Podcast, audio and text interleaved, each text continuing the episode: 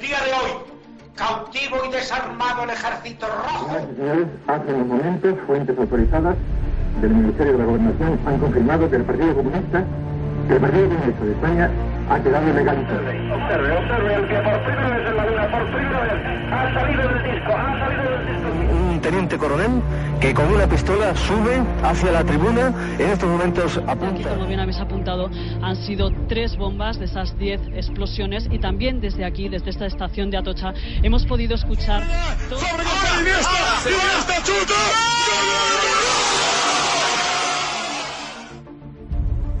Esto es Historias de la Historia. Dirige Fernando Lumbreras.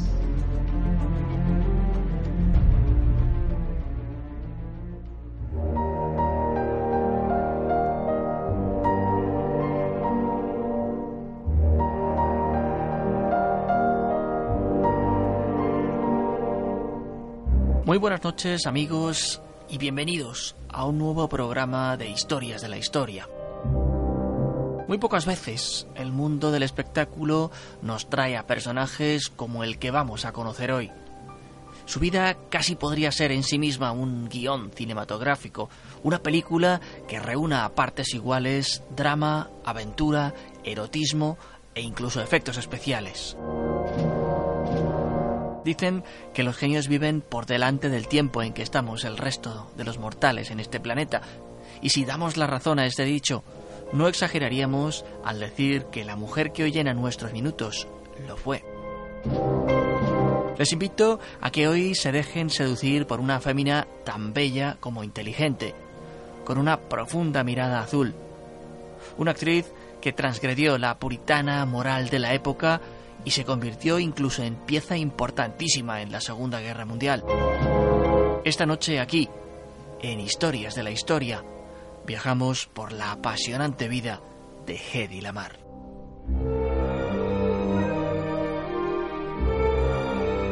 Con el mundo en guerra, en la primera de las dos grandes contiendas mundiales del siglo XX, vino a nacer Hedwig Eva Maria Kiesler. Sus padres eran de ascendencia judía y este hecho tendría gran trascendencia en momentos posteriores de su vida. Su madre, Gertrude, era pianista y su padre un honorable banquero de origen ucranio. Desde muy pequeña, aquella joven demostró ser una brillantísima estudiante. Sus profesores incluso llegaron a tildarla de alumna superdotada.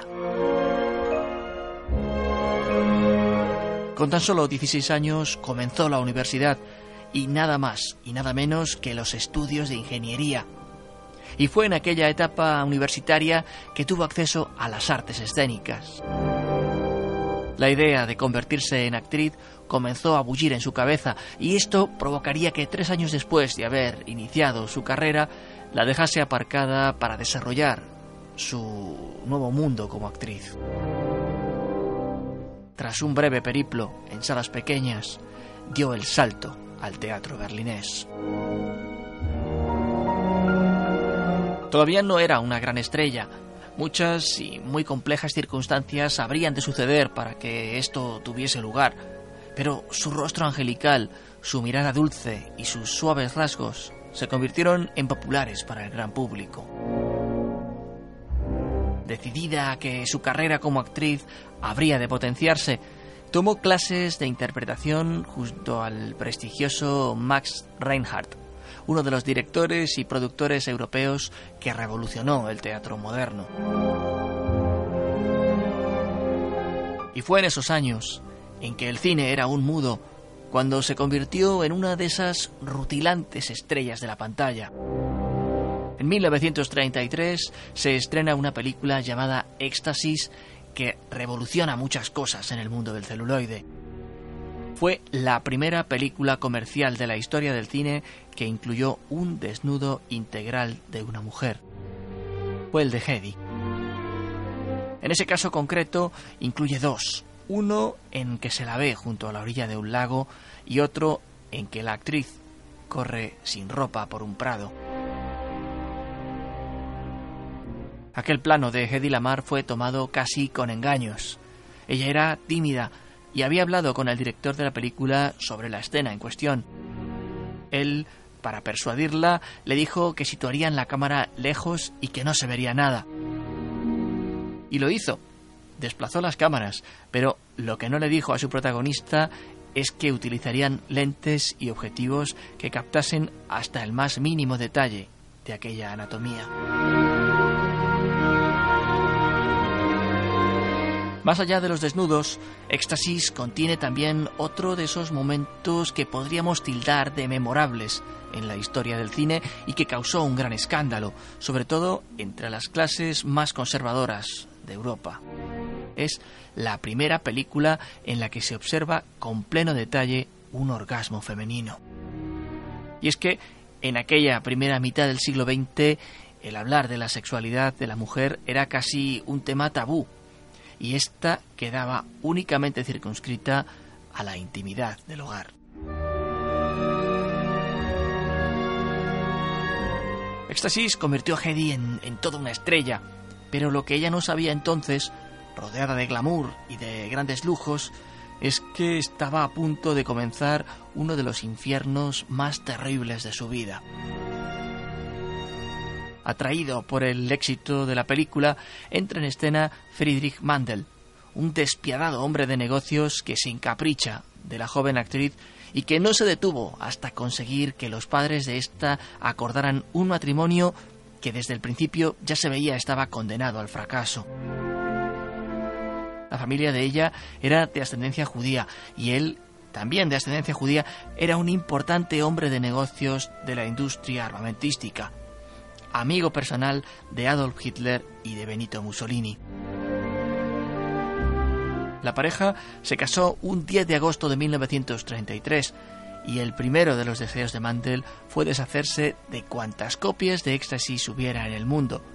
Así emprendió una ardua labor que no consiguió culminar, ni mucho menos. Celoso y posesivo casi hasta lo enfermizo, obligó a Hedy a no salir de casa jamás, a no ser que fuese para acompañarle a alguna de sus opulentas y aburridas cenas de negocios, a lo que ella tampoco se oponía. Lamar diría en sus memorias que la única palabra para calificar aquellos años junto a su primer esposo fue simplemente esclavitud. Sin embargo, la joven esposa no se resignó nunca a convertirse en una mujer sumisa. Fue silencioso testigo de las atrocidades que el régimen nazi comenzaba a realizar contra los judíos y eso marcó profundamente su personalidad y su vida algún tiempo después.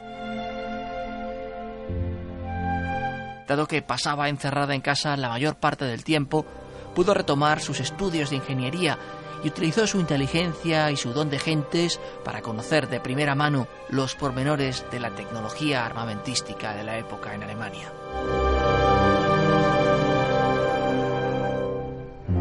Durante aquel encierro, Hedy mantiene una relación sentimental con su asistenta personal, pero no es posible saber, y tampoco importa demasiado la verdad, si había sentimientos de por medio o simplemente la utilizó para, para lograr uno de sus planes maestros, escapar de aquella casa.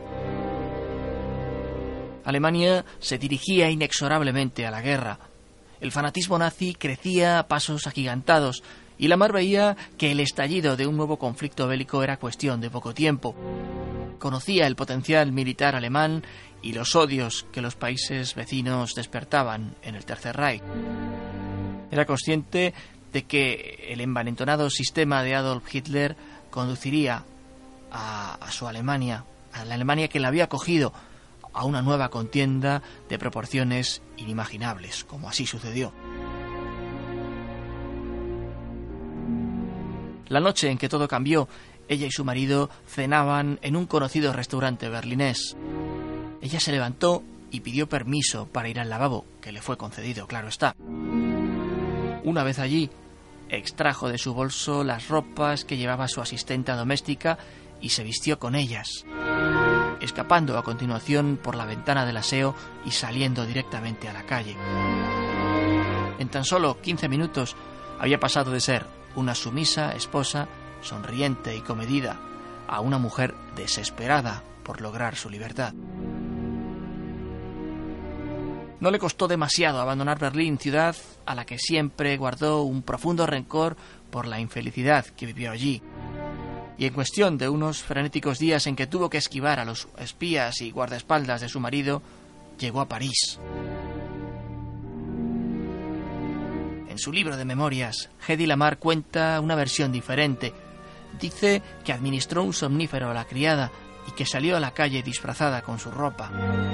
Así llegó a la estación de ferrocarril y compró un billete para escapar. Aún no se sabe cuál de estas versiones es la auténtica porque, por los indicios y las pruebas encontradas, hay parte de verdad en ambas. Su intención no era quedarse en Francia demasiado tiempo. París era una ciudad hermosa, pero la cercanía de Alemania con Francia suponía una amenaza constante. Así que, desde la ciudad de la luz, consiguió pasaje para llegar a Londres. Una vez hubo puesto sus pies en las Islas Británicas, supo que su destino estaba a punto de cambiar y que debía integrarse en la vida de la bulliciosa ciudad. Pero he aquí que en aquellos días se encontraba en la capital inglesa Louis B. Mayer, quien era responsable de los míticos estudios cinematográficos Metro Goldwyn Mayer. Hedy sabía que había encontrado la gran oportunidad de su vida, así que vendió sus joyas, prácticamente todas, y consiguió un pasaje hacia los Estados Unidos en el mismo barco en que el empresario norteamericano viajaba de regreso a casa. No hace falta que imaginemos demasiado para saber que en aquel barco debieron suceder muchas cosas, porque cuando los pasajeros desembarcaron en Nueva York, Hedy Lamar tenía un contrato de siete años y el nombre artístico por el que sería conocido para el gran público.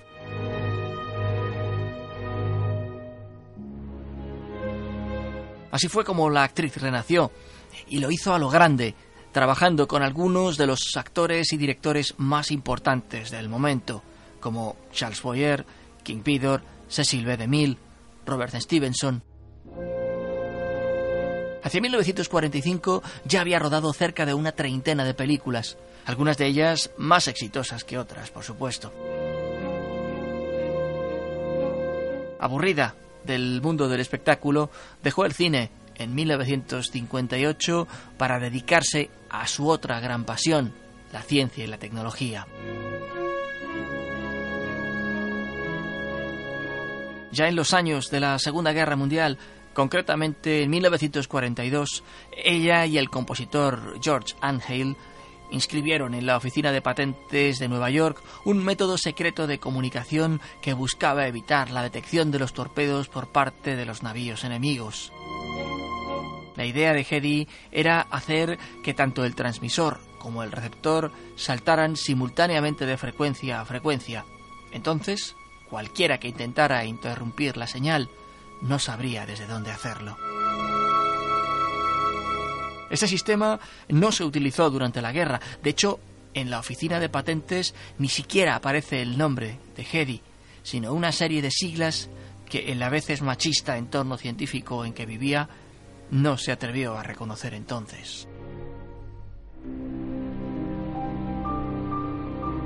En 1962, cuando la patente ya había expirado el invento de Hedy sí se utilizó durante la crisis de los misiles de Cuba, pero en este intervalo de tiempo, quien fuese una reconocida actriz ya había trabajado en pastillas para convertir el agua común en agua con gas o una versión mejorada de los semáforos en las grandes ciudades. Y eso no es nada, porque de aquel invento aplicado a la tecnología militar que recibe el nombre de ensanchamiento de espectro, luego derivaron otros bajo su directa influencia que tienen que ver con cosas tan cotidianas y que usamos hoy como el wifi o el bluetooth. En parte, estos dos grandes avances en materia de telecomunicaciones se los debemos a la mujer que ha estado copando nuestros minutos en el programa de hoy, Hedy Lamar.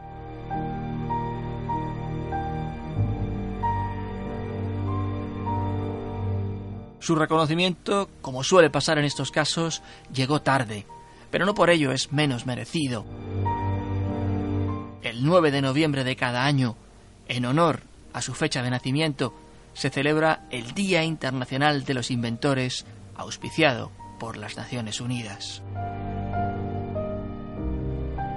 Hedy Lamar murió en la ciudad de Orlando, en Florida, el 19 de enero del año 2000, convertida en una mujer admirada por la comunidad científica, por el mundo del feminismo y por el del cine, quien todavía hoy la considera un icono de valentía y una de sus más valiosas estrellas. Y ya que hablamos de estrellas, también posee la suya en Hollywood Boulevard, en ese paseo de la fama en la ciudad de Los Ángeles. Su cuerpo fue incinerado y sus cenizas reposan, como era su voluntad, en su Austria natal.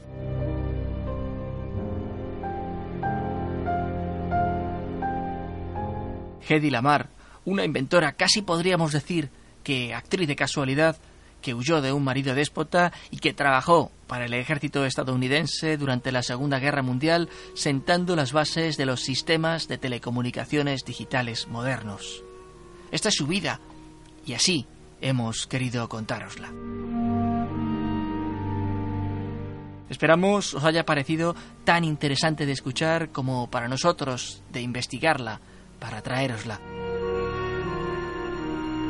No olvidéis visitar nuestro portal web y de seguir a Viva Radio en todas las redes sociales para estar al tanto de las novedades que estamos preparando.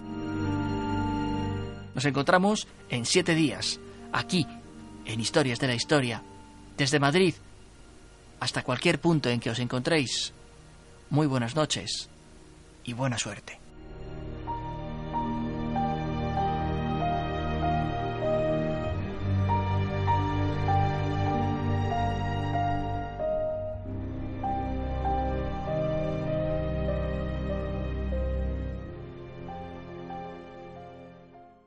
Viva Radio, tu radio de viva voz.